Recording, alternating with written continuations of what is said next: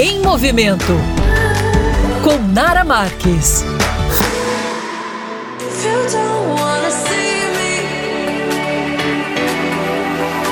Olá, meus amores! A coluna Em Movimento de hoje vai abordar um tema que a mulherada ama e que sempre me questionam. Nara, como emagrecer e não ficar com os glúteos flácidos? É, mulherada, presta atenção que hoje eu vou dar várias dicas maravilhosas. Primeiramente, é preciso entender que emagrecer não é simplesmente perder o peso na balança. Inclusive, você pode perder peso na balança e estar com mais gordura corporal. Portanto, a balança é um péssimo parâmetro para se basear no processo de emagrecimento para as pessoas que já possuem o peso ideal. Ou seja, teoricamente, elas não estão com sobrepeso. Eu mesma, gente, raramente me peso. Eu acho muito mais importante me observar, me olhar no espelho mesmo, sabe? Para ver o que, que eu preciso dar mais atenção no meu corpo. Se você possui pouco tecido muscular, mas tem muito volume nos glúteos, ao emagrecer, naturalmente ficará com eles flácidos, porque o volume dessa região era constituído de gordura. Portanto, é necessário aumentar o tecido muscular, agachando mesmo, viu, mulherada?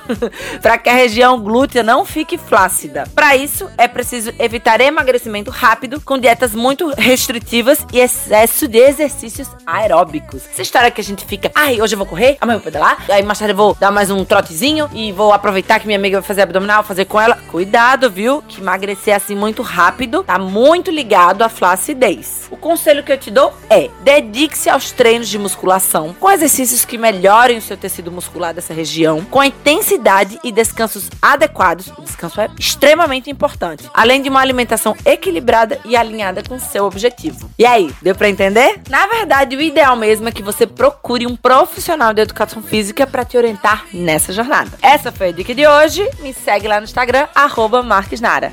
Don't show up, don't come don't start caring about me now.